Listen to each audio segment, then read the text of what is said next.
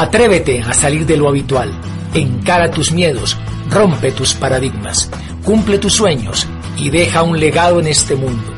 Bienvenido a tu espacio, líderes por naturaleza.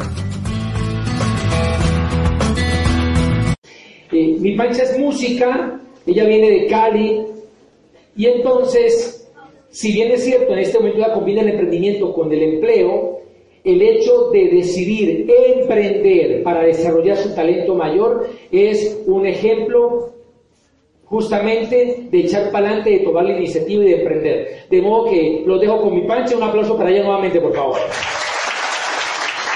Pues bien, yo les tengo que hablar de lo que yo emprendí desde muy chiquita, si eso le puede llamar en ese momento emprendimiento. Yo no sabía que era eh, hacer música, pero pues muy chiquita mi inicio, si ven ahí toda así con media tobillera, ay qué horror. Y rodillera. rodillera la cosa. Y gracias a Dios yo, yo me siento bendecida, la verdad, porque desde muy chiquita, ahí estaba, no sé, muy chiquita, más que la foto me veo como alta, eh, decidí que lo que yo quería hacer era música porque pues vengo de una, yo no vengo de familia ni mucho menos que hubiera eh, habido profesionales, de hecho nosotros fuimos con mi hermana las primeras profesionales de la familia, pero mi mamita cantaba y bailaba, y nosotros éramos felices andando con ella a la mano en todos sus ensayos, hasta que llegó un momento que le dijimos, mamita, nosotros queremos estudiar música, estábamos muy chiquitas, entonces ella se hizo la averiguación y nos puso en el Conservatorio de Cali. Era el Conservatorio de Música, Antonio María Valencia, empezamos la música, y digamos que en ese momento cuando yo, digamos, desarrollo, me desarrollo a cierto nivel profesional, se forma la Orquesta Sinfónica del Valle, me presento a la Orquesta Sinfónica del Valle y paso. Cuando se formó, también pasé a la Universidad del Valle y yo decía, Dios mío, ¿qué hago? ¿Qué hago? Porque pues se me cruzaban los horarios, no podía tomar las cosas al tiempo. Decidí que seguía con la música y doy gracias a Dios en este momento de haber seguido con esta profesión porque pues realmente me ha brindado todas las cosas lindas que, que un ser humano puede tener y esperar de su profesión. Y, no hay cosa más linda que, que vos tengas la bendición de trabajar en lo que te gusta, de tener un horario bendecido, como hablaba ayer con unos compañeros nuestros de la orquesta, y fuera eso que por hacer lo que te gusta te paguen, o sea, poquitos trabajos, ¿cierto? O sea, yo no les puedo hablar a ustedes de, de que es un trabajo normal, no, porque mi trabajo es una cosa completamente distinta, pero pues está enmarcada también dentro de un horario y yo tengo que cumplir horarios y salir a vacaciones cuando me dicen. Pero entonces, en ese momento, cuando estaba en Cali, escucho la Orquesta Filarmónica de Bogotá en un concierto precioso que para, si alguien ha escuchado alguna vez, si no, le digo, escucha ese concierto de violín para violín orquesta de Tchaikovsky. Esa fue realmente la obra que a mí me movió, además por la persona que la tocaba, Carlos Villa, que es un gran violinista. Y cuando yo escuché ese concierto, yo dije, Dios, yo estaba muy chiquita y ya estaba en la orquestica de cámara del, del Valle y todo, pero yo dije, yo quiero estar en la orquesta filarmónica, en esa orquesta, algún día y voy a estar, yo lo decreté. Entonces dije, bueno, voy a emprender se dieron ciertas circunstancias, yo estaba muy acomodadita en Cali, yo estaba feliz en casa de mi mamita, con mi abuelita, con mi hermana, Vivita todavía no ha nacido, o sí, no, sí, ya ha nacido, ¿no? Y cuando escucho eso dije, yo tengo que poner ese sueño claro en mi corazón y pues trabajar en pos de ello. Y pues decido que me vengo a Bogotá a buscar esa oportunidad y, eh, papito, déle la, decido presentarme a la Orquesta Filarmónica de Bogotá y mira, esa fue la primera gran decisión y emprendimiento que yo hice, porque yo me vine para Bogotá siendo muy sardinita, muy sardina, y con el dinero que me han dado la liquidación de Cali, yo me vine para acá en busca de ese sueño. Me vine buscando la posibilidad de estar en la primera orquesta de carácter sinfónico en Bogotá, y yo dije, Dios mío, eh, del día que yo esté ahí yo voy a cumplir uno de mis sueños. Yo no pensé que eso se iba a prolongar durante mucho más tiempo y se iba a prolongar durante casi toda mi vida. Ese era el grupo de violas, pues casi reciente de cuando yo llegué, con, eh, digamos, las oportunidades que me dio la orquesta a lo largo de mi carrera y, las he tenido todas. Eh, hicimos un emprendimiento con un grupo de amigos todos músicos de la Orquesta Filarmónica, por aquí está el chelista, gran amigo, eh, amigos de toda la vida. La persona que está ahí en la mitad es el, el tiplista y él hizo toda la música escrita para nosotros, para el quinteto. Entonces, ¿qué decidimos en un momento? Dijimos, plasmemos eh, en un CD las composiciones de Mauricio Lozano. Y pues porque él no las tenía, él era, además ninguno de nosotros era ni administrador, ni menos, mucho menos manager. Entonces era muy chistoso porque pues a él lo conocía mucho en el mundo de la música colombiana, porque el, el quinteto era música colombiana. Y dijimos, bueno, vamos a emprender. ¿Y qué nos tocó hacer? Empezar a ensayar más que de costumbre, porque todos trabajamos en la filarmónica y en las tardes eran horas enteras, enteras, todas las tardes, parte de la noche, ya teníamos hijos todos, todos teníamos hijos, pero teníamos un sueño claro y era sacar los CDs, el primero que fue el de arriba, que fue Infusión, eh, con muchas horas de grabación, de mezcla, y mira lo que, eso fue una, un reto grande, ¿no, Luisín? Porque fue empezar a, digamos, a confrontarnos un poquito con qué era trabajar en medio del cansancio. Cuando tienes que sacar la mejor vención tuya, porque cuando queda la cosa, o sea, cuando vos tocas un concierto, tocaste bien o mal, pero pasó. Pero cuando vos dejas eso plasmado en un CD, ¡ay! más cuchillas uno mismo, porque no, ay, Dios mío, esto pudo ser mejor, esto lo hemos, lo hemos podido peinar mejor, ha podido salir mejor, todo. Pero tuvimos la disciplina de sacar la mejor versión de cada una de las, de las composiciones de él.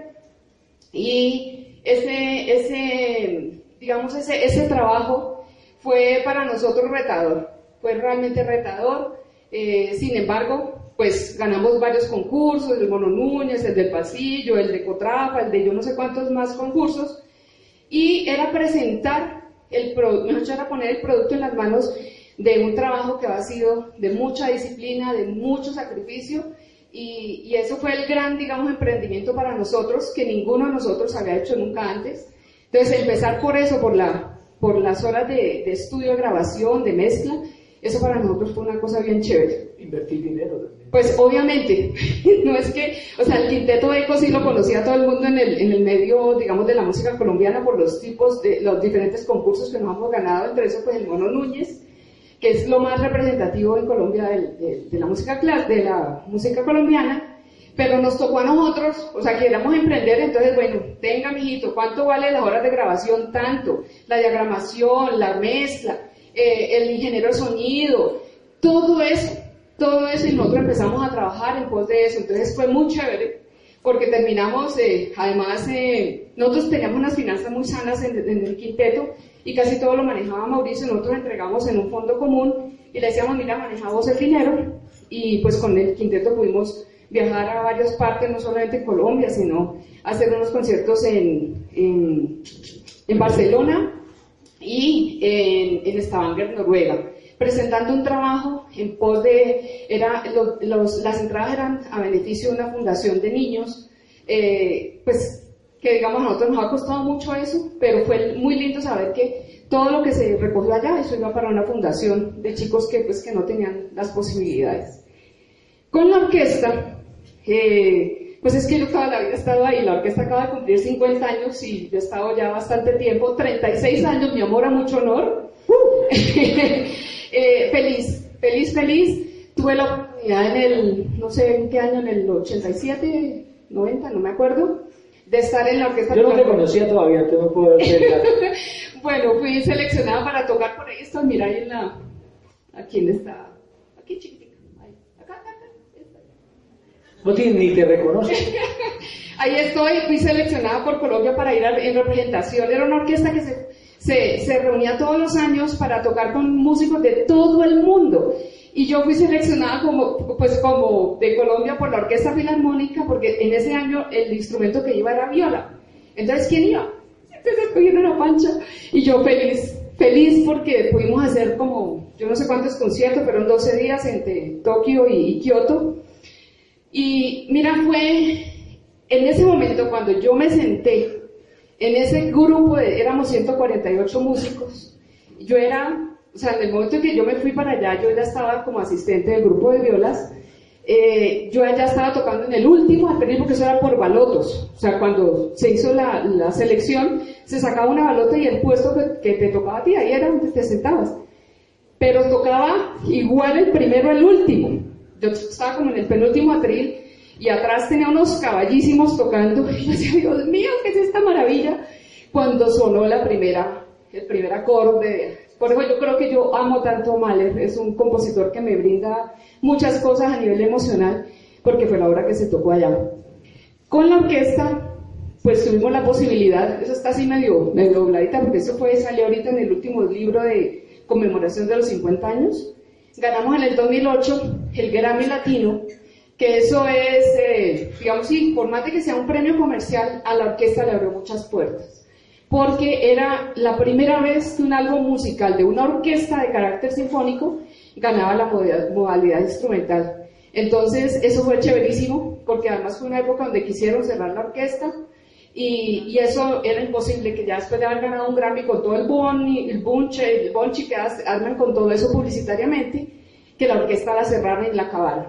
Porque pues lastimosamente es así, ¿no? O sea, cuando hay algo, una entidad que no produce dinero, la gente no ve el más allá de lo que puede brindar una, una, el arte. Eso nos dio la posibilidad, nos abrió puertas para hacer varias giras. Entre esas, pues estuvimos en, en Moscú.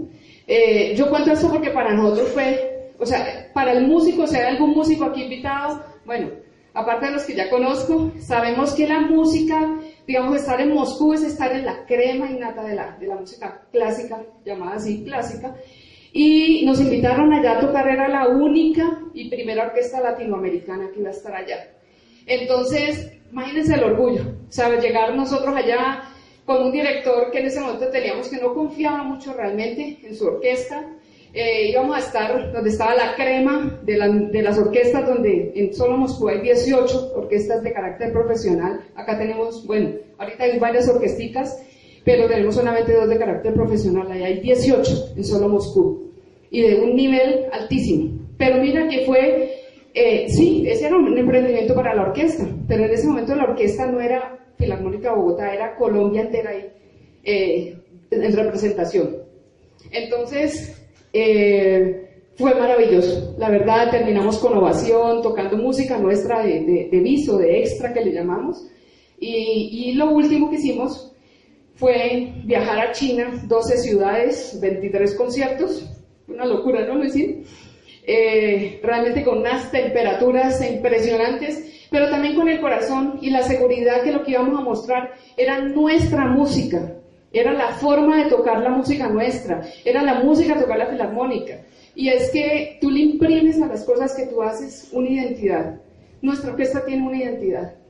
Vos la escuchás, nosotros la escuchamos y sabemos que es nuestra orquesta. Ya la podemos distinguir y eso fue también muy lindo, porque a pesar de, digamos, de todas las circunstancias que hubo de salud, porque eran unas temperaturas enormes de, o sea, extremas de 33 grados bajo cero, los instrumentos sufrieron mucho y todo, sabíamos que teníamos que hacer una buena representación, porque ese era un gran emprendimiento para la orquesta, y era mostrar la orquesta de, carácter sinfónico primera en el país, llevando la bandera en alto de nuestro país.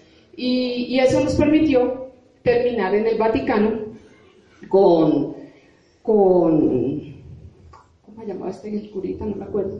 Bueno, bueno, con el perdón, con el Papa ya, que, perdón, perdón, respeto eso, perdón, que no suene como falta de respeto. Eh, bueno, el señor... el alemán? El alemán este, ¿cómo era que llamaba? Eso, el que tenía como, como nombre así como medio así. Eh, ese, señor estaba sentado en la mitad, allá en su, trono, digamos, y, pues ellos tienen un protocolo, obviamente, que, ellos para nada se, o sea, ellos no se despelucan, obviamente, pero fue muy lindo ver que él se puso de pie a aplaudirnos y pues todos los señores de los rojitos como los cardenales y todo esto, ay, perdón, es que yo no me sé las jerarquías allá. Entonces, verlos pararse, porque claro, el pontífice se, se, para a aplaudir, entonces ellos se sintieron como, como digamos, como, o no obligados, o por lo menos con, por lo menos con la tranquilidad de que puedan pararse también a aplaudir, ¿no? Y mira, fue hermosísimo. porque la orquesta puso ese auditorio que era el Vaticano, donde nadie se despeluca, tocando y tratando de seguir, digamos, como la, la, la ¿cómo se dice?, los ritmos nuestros, porque terminamos tocando música colombiana. Entonces, eh, yo les puedo hablar de este emprendimiento porque es lo único realmente que hasta cierto momento, antes de desarrollar otro emprendimiento con mi esposo, él fue lo único que yo aprendí a hacer y, yo siempre digo a, las personas cuando hagan algo, eh, háganlo con disciplina, háganlo con, eh, con, coherencia, que todo lo que ustedes hagan vaya en pos de, ese sueño. En el caso mío fue ese, yo vivo feliz en la orquesta, eh, vivo feliz de, de, de, estar en mi profesión y que Dios permita yo pueda seguir tocando. Y hasta donde me permita tocar, pues también lo voy a aceptar. Si va a llegar un momento como me dijeron en algún momento que tenga que colgarla, pues por razones de salud, pues no soy yo quien lo va a decidir ni un médico. Dios determinará en qué momento. Y, y es pues con todo el respeto que me merecen los médicos, eh, pues los exhorto a eso, a que hagamos las cosas con el corazón, que demos lo mejor de cada uno en lo que estemos haciendo y estemos emprendiendo, que lo hagamos con disciplina, con coherencia, eh, que seamos ejemplo, ejemplo que de lo que, de lo que tú, digamos, expresas, no sé, con, con, con un libro, con un escrito, con una pintura, con eh, una obra que toques en, en un instrumento, sea de excelencia. Y yo pienso que el trabajo de excelencia obviamente te lleva a, a, a sí mismo una vida de excelencia y eso es lo que queremos que seamos personas eh, de bien para este mundo. Mil gracias.